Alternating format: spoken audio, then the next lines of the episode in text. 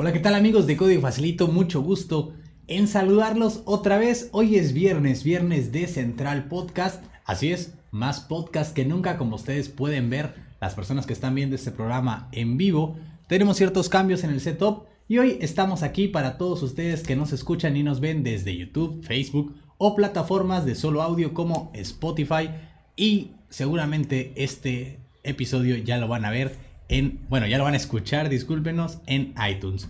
Hoy estamos con Uriel Hernández, mucho gusto Uriel Hernández, ¿cómo estás? Bien, me da mucho gusto eh, pues estar aquí con, contigo en esta nueva edición de Central Podcast. Eh, para los que nos están viendo en YouTube en vivo o en Twitch o en Facebook o en Periscope, ven que reacomodamos todo esto y creo que parte del objetivo es que haya mucho mejor audio, ¿no? Es correcto, tenemos aquí unas pequeñas modificaciones buscando tener mejor audio. Tú que nos escuchas, que nos ves de hace ya bastante tiempo en Central, sabrás que cada que golpeábamos la mesa con nuestras manos o teclados podías llegar a escuchar un sonido perturbador. Estamos tratando de quitar eso para que tengas la mejor experiencia al ver o escuchar Central. Y hoy seguimos con nuestro cometido de fin de año que es conmemorar, exponer, criticar, Señalar, destacar. señalar, destacar lo bueno, lo malo y lo mejor del 2019 respecto a tecnología, por supuesto, en los Central Awards. ¿Qué es Central? Este programa que tú estás viendo justo ahora. ¿Qué son los Central Awards? Una idea que nos surgió de este año, que es básicamente, pues le vamos a entregar una estatuilla, no solo nosotros, sino también ustedes en la liga que ustedes pueden utilizar para votar si ya votaste la semana pasada pues eh, no puedes volver a votar, pero pues puedes volver a darle una, un vistazo. Todas las personas nuevas pueden ver el enlace para votar en los otros Ahorita se los voy a compartir para los que están en vivo y para quienes no estén al pendiente de eh, las redes sociales. Eh, para que ahí puedan acceder al, al link. Y, y, bueno, hoy vamos a hablar del mejor CEO. Es correcto y de la mejor compañía. La compañía del año, hay buenas opciones. Vamos a hablar de lo bueno hoy. Sí, eh, va a ser un central muy positivo. Gente que creemos que debe de ser destacados. Eh, y bueno, dice Gabo Juárez que premio a Mark Zucaritas por mejor vendedor de datos. Puede ser. Mark Zuckerberg, el mejor vendedor de datos. Eh, yo creo que vamos a, pensar en hacer una categoría extra. Sí, el enemigo de la privacidad. Se debe llamar al mejor enemigo de la privacidad. Ahí vamos a tener a Mark Zuckerberg, seguramente. Yo creo que podemos llegar a tener ahí a... Tendríamos que tener a Google también ahí. Tendríamos que tener mis amigos de TikTok también ya se lanzaron a la, a la disputa de la gente que compromete la privacidad de la gente. Ahí tenemos nuestros primeros chismes de TikTok acerca de los datos en los niños. También vamos a hablar de eso hoy, le, va a tocar, o sea, no nos olvidamos de las secciones nativas de este, de este programa, pero pues ya, les tenemos, les avisamos desde ahorita que TikTok ya, ya empezó, ¿no? Ya empezó con sus cosas. Sí, dense una vuelta por la encuesta para que vean cuáles son las diferentes opciones que tenemos. Eh, creo que podríamos empezar con el CEO del año, el, el, dirigente, el directivo, el presidente, el mandamás, el mero mero. El CEO, el gerente, el administrador, el vaya, la persona que toma a cabo ciertas decisiones. Y aquí los tenemos. Tenemos cuatro opciones. La primera que ustedes pueden llegar a ver, si no están en el enlace, se las comentamos, es Satya Nadella de Microsoft. La segunda opción es Nat Friedman de GitHub. Ok, ajá. La tercera persona es Susan Wojcicki de YouTube. Y la cuarta persona, agregado de última hora, pero no menos importante, es el señor Elon Musk de Tesla, SpaceX y todas las compañías que se les ocurran. También está Sundar Pichai. Básicamente, la nominación no es por todo lo que es, es por su trabajo en Tesla y SpaceX. Por supuesto, no vamos a juzgar el trabajo hecho en The Boring Company, no vamos a hablar del trabajo hecho en las otras compañías que tiene Elon Musk, que no sé cuántas sean. Vamos a evaluar el trabajo en Tesla y en SpaceX. Que probablemente lo que uno pueda destacar de eso es que es una persona eh, haciendo muchas cosas. O sea, eso quizás sea algo que puedas mencionar eh, como el mejor CEO, pero eventualmente, o sea, si eres un CEO mediocre o promedio en 40 compañías, pues eso no te hace destacar que el que simplemente es el mejor CEO eh, y hace que una sola compañía sea eh, distinguida, ¿no? Entonces, Eh, ahí está eso respecto a Elon Musk. Todos sabemos que la persona tiene demasiados. A ver, creo que me equivoqué con el enlace. Ahorita se los voy a volver a compartir. Sí, definitivamente me, Andas fallón con los enlaces hoy, eh. Ahí está, ahora sí el enlace. Bueno, eh, dice Serge López, Sundar Pichai, hace poco me enteré que ahora ya también es el CEO de Alphabet. Así es, ahorita lo vamos a mencionar. Ahora Sundar Pichai a la Elon Musk ya no es solo CEO de una sola compañía, sino es el CEO de Google y el CEO de Alphabet. Entonces... Vamos a, vamos a comenzar. Primero, ¿quién es Satya Nadella, quien es actualmente el dirigente de Microsoft? Sí, eh, eh, CEO de Microsoft, también conocido por otros nombres como el Salvador de Microsoft. Exactamente. Eh, quien le dio la vuelta a una de las compañías que iba en picada, luego de que Steve Ballmer dejara de ser el CEO, luego de que toda la euforia que traía Steve Ballmer se fuera de Microsoft, llegó Satya Nadella.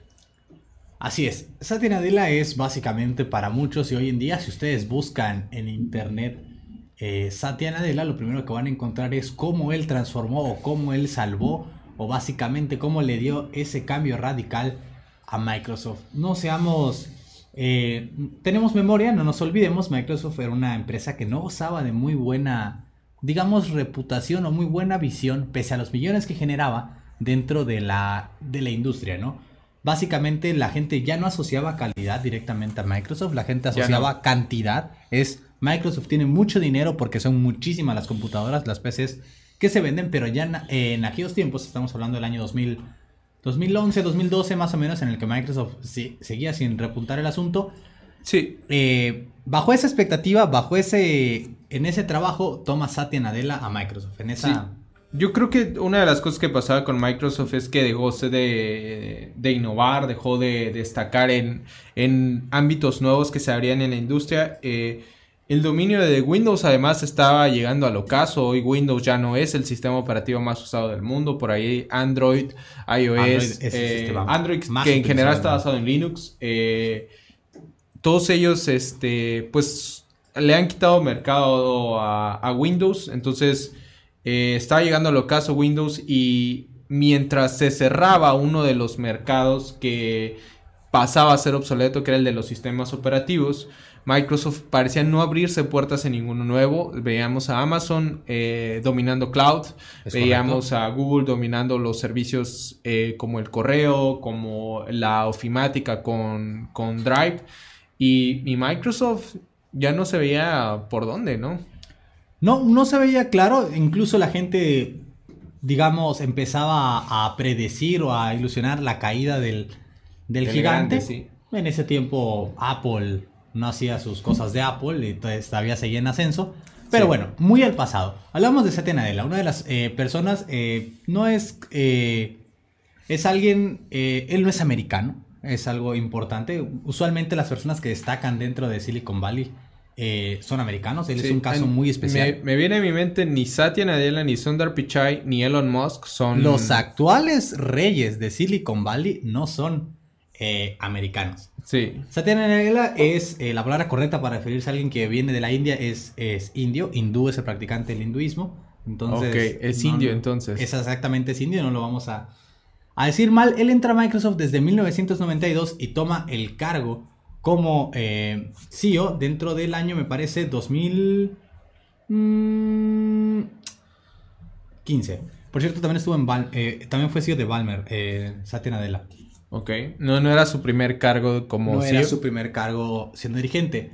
Bueno, basta de historia. ¿Qué ha hecho recientemente Microsoft para decir que estamos, que es un trabajo digno a destacar? En primera, la limpieza de la imagen de Microsoft ha sido fundamental. Creo, que eso es lo más importante que ha hecho Satya Nadella. Eh, ha cambiado la imagen de Microsoft como el, la big corporation, el, que está alejado del, promedio, eh, el enemigo del open source. Todo eso ha tratado de darle la vuelta. Aquellos que son de la vieja escuela, o sea, aquellos que ya llevan en la industria 20, 30 años, dicen no, no les creo ni tantito. O sea, hemos visto estas prácticas en Microsoft desde antes de que ustedes, antes de que algunos de ustedes tocaran una computadora. No creo nada de esto, pero es una realidad que en el gran, eh, la gran mayoría de los de, la industria han este, revertido esa imagen principalmente en contra del open source.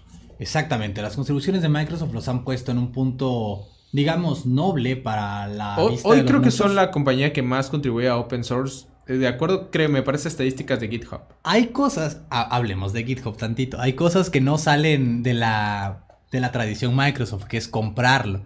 Claro. En 2019 adquisiciones, adquisición de GitHub por parte de Microsoft, es, si no encuentro la manera de de, digamos, yo lo veo así, de promover el open source o de comprar el open source, pues compro una compañía que esté basada en el open source y así Microsoft ha estado de alguna manera al pie. Eso no quiere decir eh, que se hayan quedado cosas así. Desde que, desde que Microsoft adquiere GitHub, e incluso GitHub tiene eh, ciertos cambios. Hay ciertos cambios a las políticas, ciertos, digamos, recompensas a los creadores de, repositorios eh, open source. Hay, ha habido buenas cosas. Ha habido buenas cosas. Yo creo que en lo que respecta a Satya uno de los, de los parteaguas que lo hacen candidato al, al CEO del año es el, crecimiento que ha tenido Azure. Azure, el cloud. Eh, estamos hablando de que eh, el cloud es uno de los negocios eh, más lucrativos que existen y ahí se lo están peleando entre IBM, Amazon, Microsoft eh, y Google también por ahí. Eh, pero Azure hoy es un servicio muy interesante. A mí, a algo que me ha tocado ver mucho es que han contratado a gente muy talentosa para promover sus productos y, y, en parte gracias a eso han crecido. Entonces yo, yo pediría la piedra angular Azure Fuera de un caso en particular, Microsoft vuelve a ser una de las empresas más rentables fuera del caso específico y que ahorita vamos a mencionar. Ya el primero, ya seré el primero a preguntar acerca de Jeff Bezos, salvo el caso de Amazon y Jeff Bezos que tiene una antinominación a este cargo. Justamente por nosotros ya explicaremos después. Sí, ahorita, por qué, ahorita por qué yo creo que Jeff Bezos no debería ser. Ahorita lo mencionamos. Ahorita vamos a hablar de por qué no nominamos a Jeff Bezos. Pero bueno, este es el caso de Satya Nadella, que creo que es el favorito. O sea, definitivamente creo que es, la, es el pick fácil. Ajá, pues yo si tuviera que declinarme por alguien, igual, o sea, es evidente la mejoría que ha tenido Microsoft recientemente. Va por ahí, ¿no? El caso de Skype nos menciona Iván Torres. Mm, ya tiene rato lo de Skype, o sea... No, no es 2019. No... No se dio, o sea, creo que están en esa transición.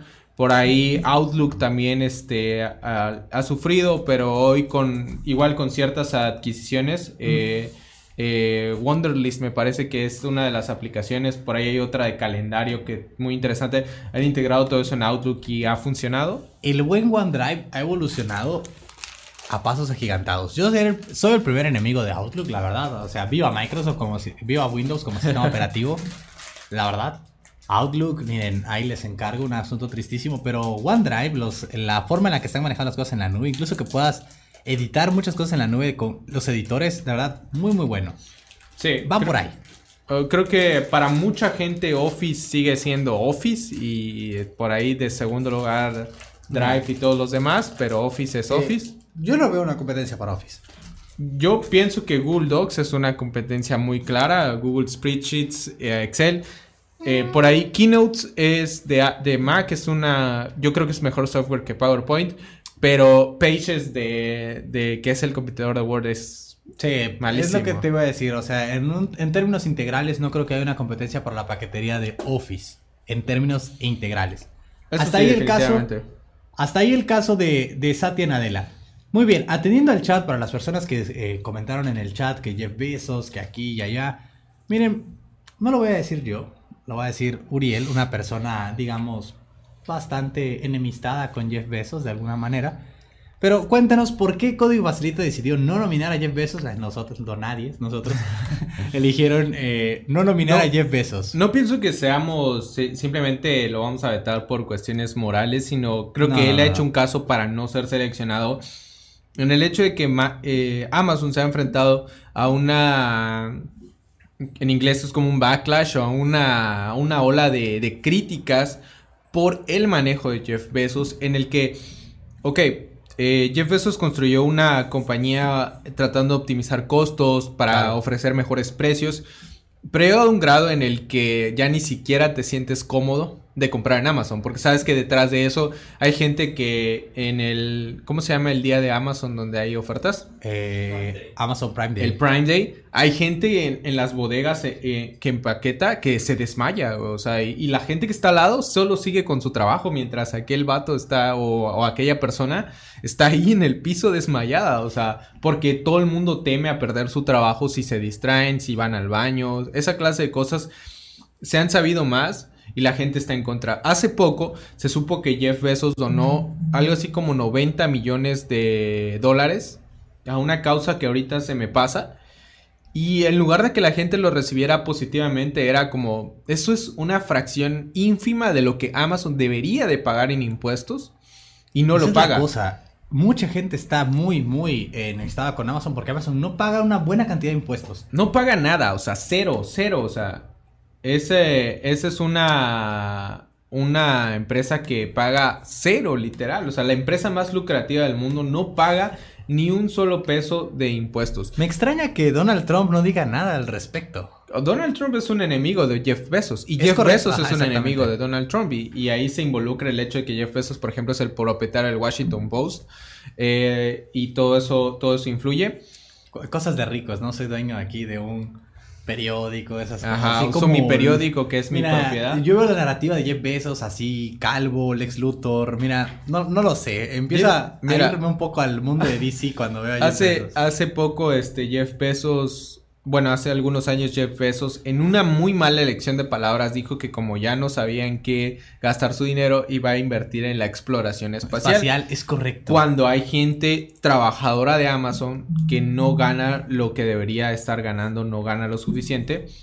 Entonces, eh, es, es una tristeza, ¿no? O sea, por ahí dice eh, bueno, Eddie dice que no pagan impuestos, sí, así es, nada de impuestos. Que Entonces, tú y yo pagamos más impuestos que Por supuesto que sí. Creo que le pago más impuestos yo a Estados Unidos con mis importaciones. es, es, es tristísimo y creo que en algún punto van a tener que pararse y dar, dar la vuelta a esta tendencia de optimizar costos y de exprimir a la gente. Claro. Porque si no, la gente va a seguir en contra. Yo, la, honestamente, recurro a Amazon como último recurso por cuestiones morales. No hemos nominado a Jeff Bezos al mejor CEO del año porque básicamente que tu empresa sea la que más dinero genere no la hace necesariamente la mejor o el mejor manejo. No, por supuesto que no. A las mismas. Y, ya lo hemos visto, o sea, ensuciar la imagen de tu empresa tiene un efecto negativo a largo plazo. Si Jeff Bezos no se ha preocupado hoy en limpiar la imagen de Amazon,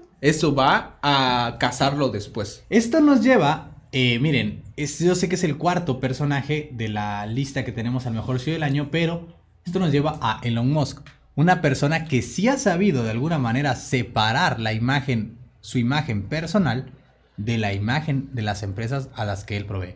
Porque eh, quien esté medianamente conocedor sabrá que Elon Musk ha tenido uno que otro, varios, muchos eh, escándalos hacia su persona. Sin embargo, la opinión general, nadie dice que SpaceX o que Tesla tengan, eh, digamos, eh, problemas a nivel social. Yo pienso que es, es raro porque... Eh, más carisma. Pienso que parte, es una muy buena imagen esa, pienso que parte de lo que hace a Tesla y a SpaceX eh, tan ajenos a la, a la a veces mala imagen que tiene Elon Musk es que como producto son nobles, en el sentido de que, por ejemplo, Tesla es un, son carros eléctricos, que es algo que necesitamos. SpaceX, pues, está eh, trabajando en la, exploración espacial, entonces... Amazon es más y más consumismo. Sí, Amazon es consumismo, retailer. Eh, algo que, mira, si hablamos directamente de cosas que el mundo necesita o no necesita, podríamos aseverar de una manera extraña que el mundo necesitaría más trabajo, más, más Teslas, más SpaceX y menos Amazon. Sí. Es un hecho. Pienso que es difícil eh, separar o evaluar de manera separada Tesla de Elon Musk y SpaceX de Elon Musk. Pero en general, eh, la, a la gente le encantan los carros de Tesla y mucha gente los ordena y están creciendo, entonces... Básicamente la gente que hatea los coches de Tesla son quienes no tienen un Tesla, que son una buena parte de la población mundial, ¿no? Pero entiéndase que las, los clientes de Tesla, eh, vean lo, torpe que suena, ¿no? O sea, es, nos es muy fácil criticar la Cybertruck, etcétera, etcétera. Los pedidos ahí están y los clientes satisfechos están también. Eh, y van creciendo a montones. Eh, dice por ahí Eddie, los carros eléctricos dañan más al medio ambiente que la gasolina porque usan baterías de litio. es una es una oración compleja. Eh, hay que recordar que en lo que respecta al medio ambiente hay dos formas de impactar al medio ambiente. Con productos que como tal son muy dañinos y por cantidad, o sea, por, por consumismo, por ser demasiado, ¿no? En el caso de la gasolina y el petróleo, el problema que tenemos con ellos es que el uso es increíblemente desmedido. Mientras que la energía eléctrica puede provenir de medios renovables, ¿no? Es correcto. Entonces, eso hace una comparación. Pero bueno, es, Ajá, la energía eléctrica puede venir ahí de por allí, o sea, de fuentes renovables, energía eólica, energía este, hidroeléctrica, etcétera. Cosas que no se dan tanto en Estados Unidos, seamos honestos, pero. Eh, SpaceX, por ejemplo, vende paneles solares también. Eh, Así entonces, Miren, no, no era SpaceX, es otra compañía, me parece, que adquirió Tesla que, era, que también era... No creo que SpaceX venda ahí. Eh, me parece que era otra la que vendía los paneles solares.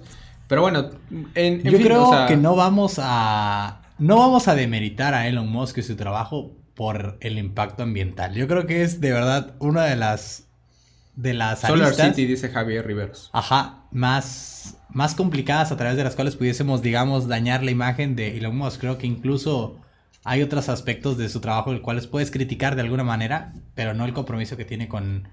No el compromiso que tenga, no sé quién para decir si Elon Musk tiene un compromiso, pero lo que se ha mostrado en el trabajo al respecto del medio ambiente yo creo que es mucho mayor. Hablemos de datos en sus empresas. 2019, año en el que Tesla se vuelve una empresa pública, pública en nivel de inversiones, justamente este año. Ok. Eh, Tesla sale a la bolsa este año. Ok. Eh, SpaceX no pasa de esta manera. Recordemos que, miren, las inversiones para un Elon Musk no son algo fácil, o sea, no encontró un camino tan fácil alrededor para llegar hasta donde está de esta manera, sino que se ha, ha costado de alguna manera que tenga la credibilidad o la confianza porque son proyectos, digamos, que la gente llega a dudar si pueden llegar a ser o no sustentables.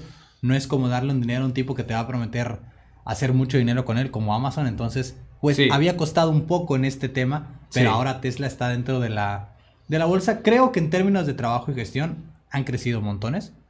Creo que está allí. Podemos ahí ponerle el pretito en el arroz. Todos tienen, o sea, todos, todos. Satya Nadella acaba de firmar un contrato de 10 mil millones de dólares con el Pentágono. O sea, es una cosa maquiavélica. de la nube para hacer guerra y guerra loca.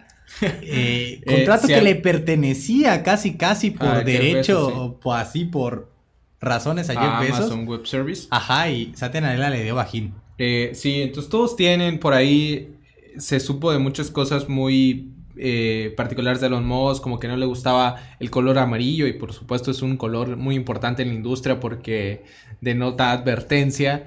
por ahí hay un escándalo reciente de cómo está SpaceX contaminando. la el espacio en términos de, visibilidad. Entonces hay muchas cosas. Pero bueno, esa es otra buena opción. Elon Musk. Elon Musk, no sé. No estoy 100% seguro cómo. Pero esa es otra. Eh, pasemos a, a otro. Eh, Tenemos. Me parece que sigue el más joven o sigue la que quizás no sepamos. Susan Miren, no me hagan intentar pronunciar de nuevo el apellido de Susan, de Susan Wosiski. Wosiski, lo dejemos así. Yo no soy un especialista en la pronunciación de esta clase de apellidos que. a ver, voy a ver si. Eh, parece ahí de que viene de la República Checa o algo así. No, no. Por ahí se ve. Susan es. Eh, nació en California, en los Estados Unidos. Tiene 51 años y es la CEO de, de YouTube. La CEO de YouTube. Tercer persona. Aquí voy a ver si lo, puede pronunciar aquí, el, el, translate, a ver qué nos translate. Susan Wojcicki. Wojcicki. Wojcicki. Ok. Eh, bueno, hemos, eh, tuvimos un debate con Rafa respecto de cuál era la, la candidatura que podía presentar eh, Susan, dado que YouTube, entre que sí, que no, entre que tiene buena imagen y no muy buena imagen. Pero mi, mi campaña por Susan y por YouTube está en que pasó hace algunos años que Facebook lanzó video y todos pensábamos que era el fin de YouTube. Yo la verdad sí tuve miedo. Después vino Instagram TV y también tuve miedo. Pero no, no, pasó nada con YouTube. YouTube sigue siendo el rey del video. personas, y lo voy a decir, que demeritan el trabajo o que hablan mal de YouTube son los youtubers. Los youtubers. los creadores de contenido. Sí, mucha gente se queja y creo que eh, en particular Susan tiene que hacer un trabajo, es como si fuera mi amiga. Eh. Amiga Susan. A ver Susana. Susan. Esto vas a eh, hacer. YouTube tiene que hacer un trabajo en el término de la censura y del, del free speech, pero en el sentido de que no convirtamos a YouTube o nos sigamos convirtiendo a YouTube en un nido de, de gente tóxica y de... Mira, evitar que YouTube se convierta en Twitter me encanta. No sé, yo creo que tendrías que ir a una escala. No creo que Twitter esté al nivel de YouTube. Creo que YouTube es mucho más tóxico. ¿Qué, qué, qué, qué, qué? Y creo que nada más arriba están los Twitter, los 4chan, esa clase de, de... Twitter, la única cosa más tóxica que Twitter puede llegar a ser Reddit. Y porque en Reddit no hay ley. Entonces, la, la ley es... El, el hecho de que exista el debate de si YouTube es uno de los entornos más tóxicos del Internet habla mucho del trabajo que tiene que hacer YouTube. Pero en general, eh, creo que dice Edidi que él cree que Twitch ha tenido más crecimiento que YouTube últimamente. Un tropiezo de YouTube fue YouTube Gaming. Eh, Gigantesco. Eh, muy mal, lo tuvieron que cerrar. Pero a final de cuentas, YouTube sigue siendo el, el, lugar. YouTube es el gigante. Es el gigante, sí. Es el gigante a derrotar. Ahí está Twitch. Ahí está. Eso, eso es a lo que voy. O sea, han llegado tantos servicios con, con, ofertas distintas, variadas, nuevos enfoques. Y YouTube sigue siendo YouTube. Exactamente. Sigue. Yo creo que ese es el mérito en los tiempos tan complicados donde montones de. Digamos, de competidores han salido a la luz, pero en todo aspecto. Incluso en, en el asunto del contenido, YouTube lo que ha hecho es mantenerse, adaptarse. Y claro, Creo que la popularidad de YouTube, en efecto, no creo que esté descendiendo. Yo creo que la gente está tomando otras alternativas. Por ejemplo, ya no es la opción número uno para todos, pero creo que es la opción que todos tienen, al menos en mente. ¿No creen que la popularidad de YouTube está bajando y con su nueva regla del copa que los creadores pequeños no van a crecer mucho? Miren, yo creo que no está eh, bajando YouTube. Es, es subjetivo, miren, la mayoría de las personas la mayoría de la opinión que se tiene acerca de YouTube está por quién, gobernada por quién, por los youtubers. Miren, hacer un análisis de lo que de YouTube y su mentado algoritmo bajo la lupa de alguien a quien busca emplear esto como una herramienta de crecimiento masivo, como en otras generaciones, es complicado. Entonces seamos objetivos dentro de la subjetividad que se maneja en los creadores de contenido. Siendo yo un creador de contenido, ¿quién se lo dice? Eh, miren, por ejemplo, 1.9 mil millones de usuarios usan YouTube al mes. O sea, estamos hablando de números que solo debes de poder comparar con Google, con Facebook y no sé si Instagram tenga mil millones de usuarios. 2 mil, millones. mil millones. 2 mil millones de usuarios. 1.9 mil millones de usuarios. 28% de la población mundial. Exactamente. 96% de los adolescentes en Estados Unidos usan YouTube. 96% es un número brutal. ¿96% de qué? De todos los jóvenes en Estados Unidos. Eh, y la mitad de los estadounidenses eh, mayores de 75 años usan YouTube. Eh, YouTube es, es, creo que una de las pocas redes sociales que es este que atraviesa las generaciones desde los niños y eso, eso es algo que Twitch no puede hacer. O sea, Twitch creo que como tiene dice... un segmento de mercado y es gaming y son personas de cierta edad. Dejemos las cosas en claro. La gente se molesta porque YouTube es cada vez más family friendly y eso lo asocian a que ahora por eso YouTube es malo. Seamos honestos, como decisiones de negocio, a mí no me parece que YouTube esté, digamos, cometiendo un error de esa manera. Te desagrada más a ti y a mí, que a ti y a mí, a ti, a mí no, que buscas peladeces en YouTube. Pero como decisión de empresa o negocio no me parece que sea algo hablando, que es lo que estamos nosotros evaluando justo ahora como una empresa de tecnología, no me parece a mí un desacierto. Puede ser un desacierto para el entretenimiento de muchas personas que emplean, digamos, el lenguaje suez y el tisonante como medio de, de entretenimiento.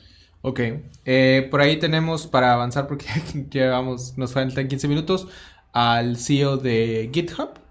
CEO de GitHub.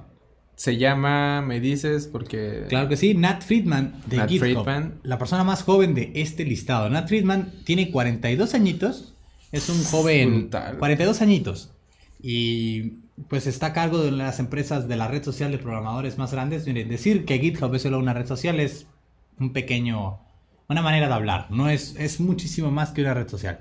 Él está a cargo básicamente eh, de una de las empresas de, de programación o para programadores más importantes como lo es GitHub, que ha tenido un crecimiento descomunal durante este año, con algunas decisiones eh, que algunos creíamos que iban a ser un poco cuestionables en medida de que se, aliaran con Microsoft.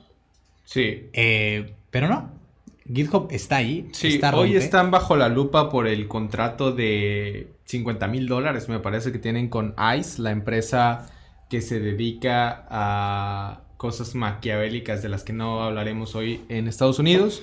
Pero introdujeron GitHub Actions, que a mucha gente le encanta. Introdujeron GitHub Sponsors, que es como para que tú des un pago recurrente para patrocinar tus proyectos open source favoritos. Ya tenemos repositorios eh, privados, para todos. Para todos. Exactamente. Eh, colaboradores en grupo.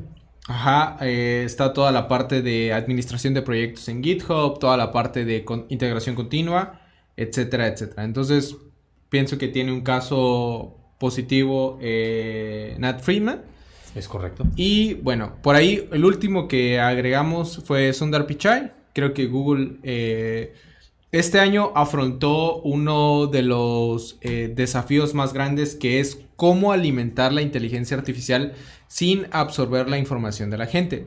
Y para eso introdujeron algo que se llama Federal Learning, que es como eh, no nos importan tus datos, eh, los datos se procesan en tu dispositivo y únicamente el resultado de ese procesamiento, que usualmente es, es, datos que no se pueden interpretar al ojo humano, se utilizan para entrenar a los modelos en la nube.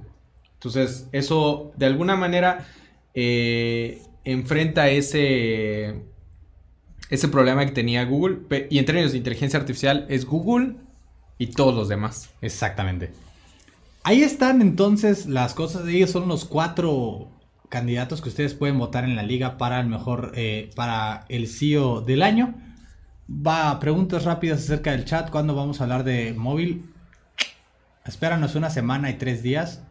Todo un día vamos a hablar de dispositivos móviles aquí en vivo en este canal. Sí, eh, aplicación para aprender a programar, dice código facilito. Código facilito.com. Código facilito.com, código facilito en el App Store. Miren, con eso. Así es. Y ya quedas. Y bueno, eh, viene la compañía del año. Vamos a la compañía del año, la empresa. Aquí tenemos una serie de. Tenemos más eh, nominaciones. Vamos a ir rapidito. Número uno, Microsoft. ¿Qué ha hecho Microsoft? Dejar de ser el malo en la historia.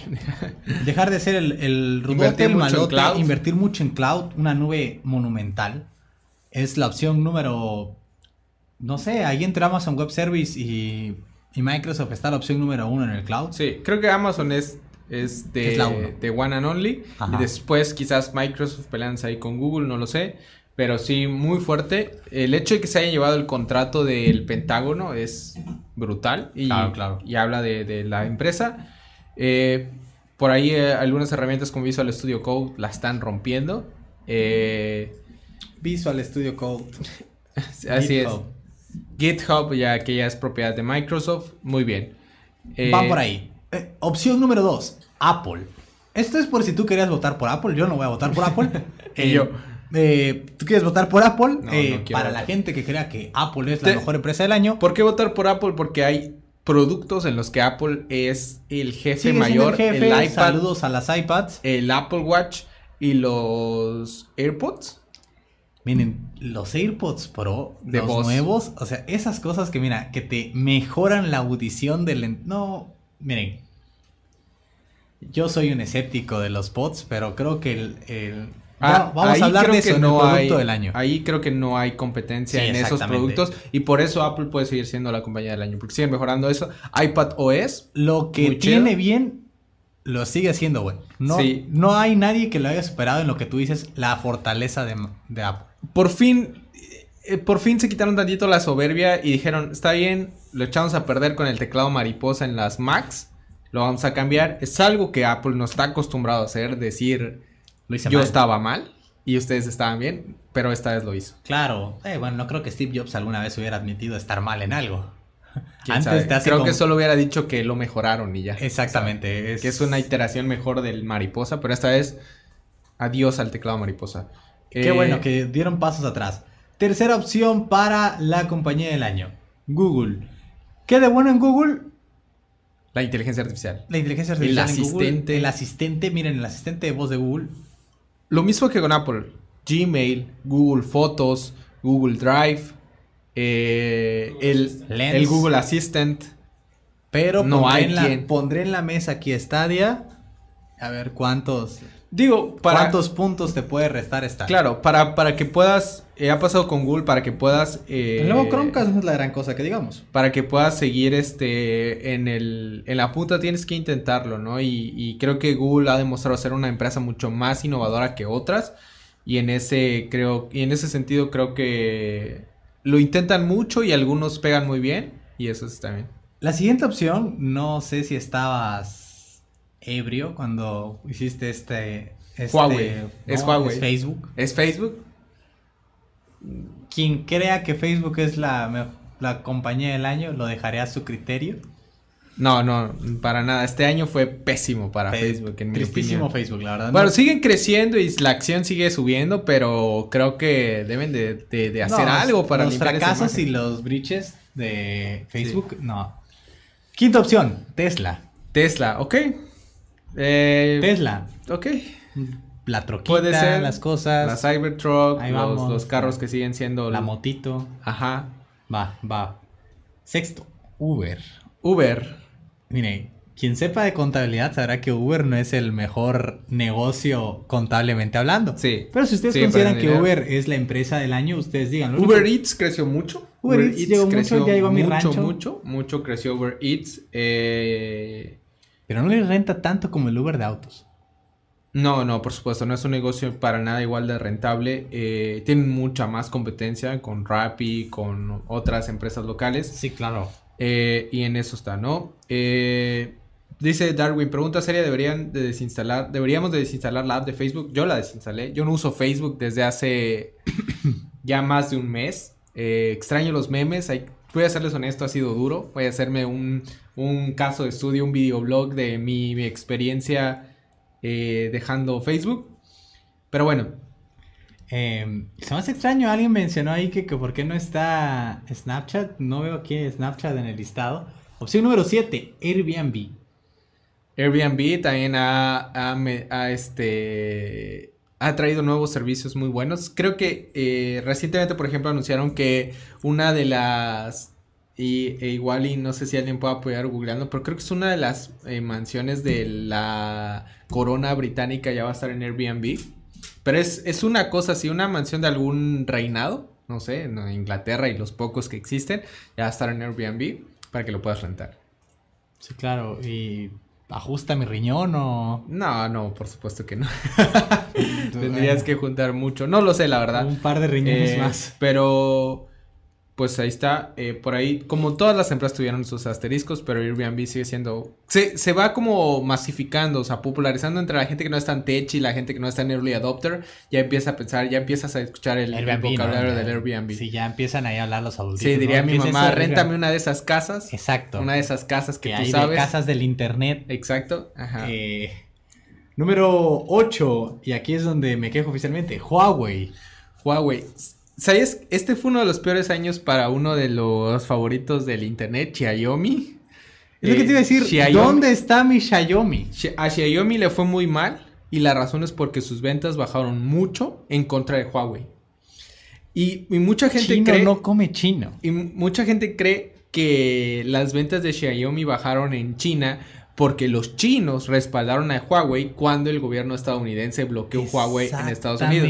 Hay un sentir tan de ah, pertenencia y tan patriótico que la gente dijo, ok, va. Es que mira, Xiaomi no es el bueno en China, Xiaomi es el que tiene alianza con los americanos, es el, el vendidito, es el rojo y aquí Huawei es el del pueblo. Es el bueno. Exactamente. sí, Huawei por ahí creo que significa excelencia china en... Exactamente. Eh, eh, algo así. Entonces Huawei Xiaomi, mira, no lo toca nadie, no lo toca Donald Trump, no lo toca. Mira, ellos siguen ahí vendiendo. Sí, y te digo, Xiaomi le fue muy mal este año. Porque en China la gente se fue con Huawei. Tuvimos la cámara que es brutal, o sea, esa cámara que hace Huawei que te muestra tu conciencia si te toman una foto. Así es. Eh, el, el, Huawei, digo, no soy tan conocedor de teléfonos, pero sí veo los lanzamientos. Ese Huawei que tiene los bordes eh, así que se llama Infinity Edge o Limitless Edge, algo así, está hermoso, una cosa muy padre. O sea, yo la verdad sí consideraría comprarme un Huawei y he sido usuario de Samsung por años. Eso es lo que todos tenemos en mente. Dices, este es el año en el que le doy una oportunidad a Huawei, a Xiaomi. Pero no, no, no, me, no me arriesgo. Pero no me atrevo. Fernando, aquí de Código Facilito, es un promotor de Xiaomi. O sea, eh, si, a, si, a, mí me paga Snapchat, a Fernando le paga Xiaomi. está ahí, siempre está, ahí. Sí, a mí me pagaría Logitech, pero no veo claro los patrocinios de Logitech conmigo. Voy a nominar ahí a Logi para la mejor compañía del año. Siempre mi corazón Logitech. Última opción y por aclamación del pueblo, para la gente que quiera votar por Amazon, Amazon la mejor compañía del año. Eh, para los que no hayan visto el... El, el episodio pasado lo agregamos a petición del pueblo. La gente pidió que agregáramos La gente pidió Amazon. Yo no quería agregar Amazon. Estamos hablando de la empresa más lucrativa del mundo. Sí, puedes elegirlo por eso, el, el jefe del cloud. Pero fuera de eso... Pues ahí está. Yo digo que nadie va a votar por Amazon como la mejor empresa del año pensando en Amazon Prime Video. Miren, pocas cosas más malas que esa aplicación en materia de funcionalidad. Sí, es horrible, la usabilidad es malísimo. ahí entre Netflix is the boss. Claro Video y Amazon Prime Video, miren, ahí les encargo a ver cuál es más mala. Soy más fan de Claro Video. Sí, mira, que de Amazon Prime Video. ¿Cómo se llama esta cosa de Televisa? Eh, Bing. Creo que Bing. No, no, Bing, creo que Bling funciona mejor que Amazon Prime Video. Guarden mis palabras. Crunchyroll funciona mejor que Amazon Prime Video. Sí, guarden, eh, guarden aquí mis palabras. Eh, aquí están las mejores compañías del año. Hay, miren, todas las empresas tienen matices, cosas buenas, cosas malas. Eh, podemos mencionar algo malo de cada una de ellas, por supuesto, de Apple, esta cosa, el teclado mariposa, Google, Stadia, Facebook, pues, todo lo hizo mal, la verdad, no sé quién votaría por ella, Tesla, pues ahí las los fallos en las presentaciones con la Cybertroca, Uber que nomás no levantan. o sea, no es rentable Uber, o sea, muy bonito Uber, muy lindo y todo, pero pues esa vaina no, no es una empresa que esté generando recursos para la propia empresa. Entonces, va por allí. Ahí les encargo entonces, muchachos. ¿Cuáles son tus selecciones? Mis selecciones para el mejor CEO del año. Yo yo voy con, con este muchacho de la India, Satya Nadella. Vamos por ahí. En la mejor compañía del 2019 me iba a decantar por Microsoft, pero la verdad, la verdad, la verdad, la verdad, la verdad, yo creo que eh, creo que si algo hizo en este año Huawei es saltar al mundo y decir aquí estoy. resistir, pensé que ibas a decir. ¿Mande? Resistir. Resistir, pero yo creo que hoy la gente ya no ve las cosas como un Samsung ya no, ya no, ya no pone a, ya no pone a pelear al Galaxy con el iPhone. Ahora ponen a pelear a los Mate, a los buenos, contra, la, contra el iPhone. Sí, creo, que, es lo que yo diría. Samsung sigue siendo, para los que no sepan, quien vende más, teléfonos en el mundo. Apple, Apple gana, hay, hay mucho más profit en el iPhone que en cualquier Samsung, especialmente los de gama baja, así que Apple gana más dinero. Pero Huawei es la empresa que más ha crecido en términos de venta de teléfonos últimamente. Y, es una buena opción. Mira, tenemos aquí, y es un algo muy especial, Isaac Esteban Villegas nos saluda desde Alemania, desde Bremen. Yo que soy un fan declarado del Werder Bremen desde hace mucho. Mira, no, qué barbaridad, un saludo para... Nos llama mucho la atención que alguien nos esté viendo desde, desde Europa. Pongan ahí también desde dónde nos están viendo los demás, ¿no? Es que o desde, dónde, nos, están, escuchando, nos están viendo, si nos estás escuchando desde el tráfico, desde el metro, si estás en Spotify, de verdad, alguien escríbanos al chat de Facebook eh, o al correo en código facilito que nos digan, los escuché en Spotify. Sí, de verdad, en Twitter o en Facebook o en Van a alegrar el corazón de este par de sujetos y de Luis si llegamos a ver uno de estos eh, comenzados. Sí, si llegaron tarde, recuerden que pueden buscar el, audio en Spotify, código facilito, o en Apple algo, Apple Podcast. Ahí en busquen código facilito y ahí van a escuchar estas melodiosas voces. Ya me están bulleando que por soy fan del Werder Bremen. Claro que soy fan del Werder Bremen. Ir al Bayern Munich, al Borussia Dortmund es tan de moda. Yo mira, del Bremen desde siempre. Sí, ahí dice Carlos que él está en Texas. Desde Texas. Tecno en Medellín. Eh, desde mi casita, dice Darwin. Desde su casita, gracias. Saludos allá hasta la casita de Darwin.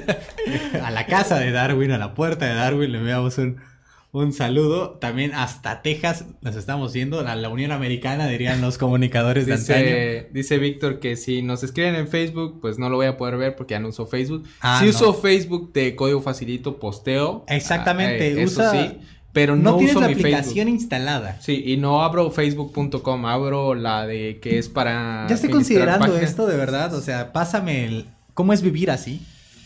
Sí ocupo, de verdad, dirían los regios, ocupo Facebook para algunas cosas, pero no pedís para esas cosas del trabajo, pero quisiera no tener al principio Al principio fue difícil porque lo abría como por memoria muscular, así, entrar a la computadora, comanté facebook.com eh, a Facebook y yo, no, ya no uso Facebook. Y ahora ya me los muestra, o sea, como cual, que da más gracia, ¿no? Cual viejito me muestra los memes así. Así, ah, ya, sí, ah, ya me río, y ya este, mándamelo al WhatsApp, le digo. Yo mejor cambié Facebook por Twitter. Oh, miren, Twitter. Ah, algo, algo malo en mi Twitter es que no sigo a mucha gente interesante. Voy a empezar a seguirlos a ustedes a ver qué, sí, qué Sígueme a mí, posteo cosas muy buenas. Eres la primera persona que sigo en Twitter. ya te dije, hice mi chequeo histórico y eres a la primera persona que seguí en Twitter. ok, Boomer, dice Manuel Medina. Yo. Ya, señor. Señor Don Boomer. Eh, bueno, entonces, pues pongan en el chat ahora sus elecciones, ya hablamos. Pónganlos en el chat, vamos a ver. Su CEO del año, cuál es su compañía ¿Qué es lo que ustedes quieren, por quienes quieren votar? Pongan sus razones. Voten, ¿no? Voten ahí en la, en la página. Firefox ha hecho un buen trabajo con su extensión para bloquear los datos de Facebook. Ya ni siquiera es extensión, ya es out of the box, ya es, ya viene así para buscar los trackers, bloquear los trackers. Mira, Mozilla es una empresa que le tenemos mucho cariño. Debimos haber puesto a Mozilla. Mozilla. Hay que ponerlo. Hay que poner a Mozilla. Quien quiera votar por Mozilla. Sí, claro. Eh, Creo que está muy bien. Eh... Tengo un póster ahí de Mozilla que me regalaron una vez, está muy chido. Sí, las herramientas de desarrollo de Mozilla son increíbles de Firefox. Eh, Mozilla es un pionero en muchas de las APIs modernas de la web. Por ejemplo, hoy Subgrid, que es una de las nuevas iteraciones de cómo hacer layouts en, en CSS, solo funciona en Firefox. Y, la, y los DevTools de Firefox ya lo soportan, así que está padre. Son los auspiciadores de Rust. Bonito el lenguaje. Ross es razón suficiente para poner a Firefox. O sea, Ross la está, rompiendo. Está bien, es buena empresa, Mozilla. Me dice Tecno, se los, es lo que les dije desde el directo pasado. O sea, que, ya debía estar 2019, ya él es un evangelizador de Mozilla. Está bien, vamos a agregarlo al Hay más de una persona. Si alguna vez Mario García ves, yo, que va a votar. Yo votaré también por Firefox, tal vez. Por Mozilla. No, no me preguntaste cuáles eran mis elecciones. Perdone usted, ¿cuáles son sus mi, elección para el CEO es irme con Sondar Pichai porque Google Fanboy. Y en compañía del año, eh, no lo sé, creo que tal es Huawei también. por el Huawei? Creo que cualquiera de las otras es opción segura, fácil. Yo sé que no viene al tema, pero me molesta tanto ver a Huawei en la playera del América. Ver, a, ver el logotipo. A mí, a mí al revés, lo que me molesta es que Huawei haga teléfonos del América y todo eso. Eso sí me molesta. Exactamente. Pero bueno, eso ya es cosa sí, de cada quien. A la gente que le gusta el fútbol. Y le va a la América. Y le va a la América. Bueno, entonces, eh, pues Estamos por ahí, ¿no? Ahí estamos. Eh, eso es todo lo que tenemos por el día de hoy aquí en Central. Ya saben, es su programa de opinión acerca de la tecnología. El siguiente viernes vamos a hablar de eh, algunas cosas interesantes sobre el mejor producto del año. Eh, vayan preparándose ahí las mejores cosas. Sí. Deberíamos abrir algo de la mejor red social del año. Ok.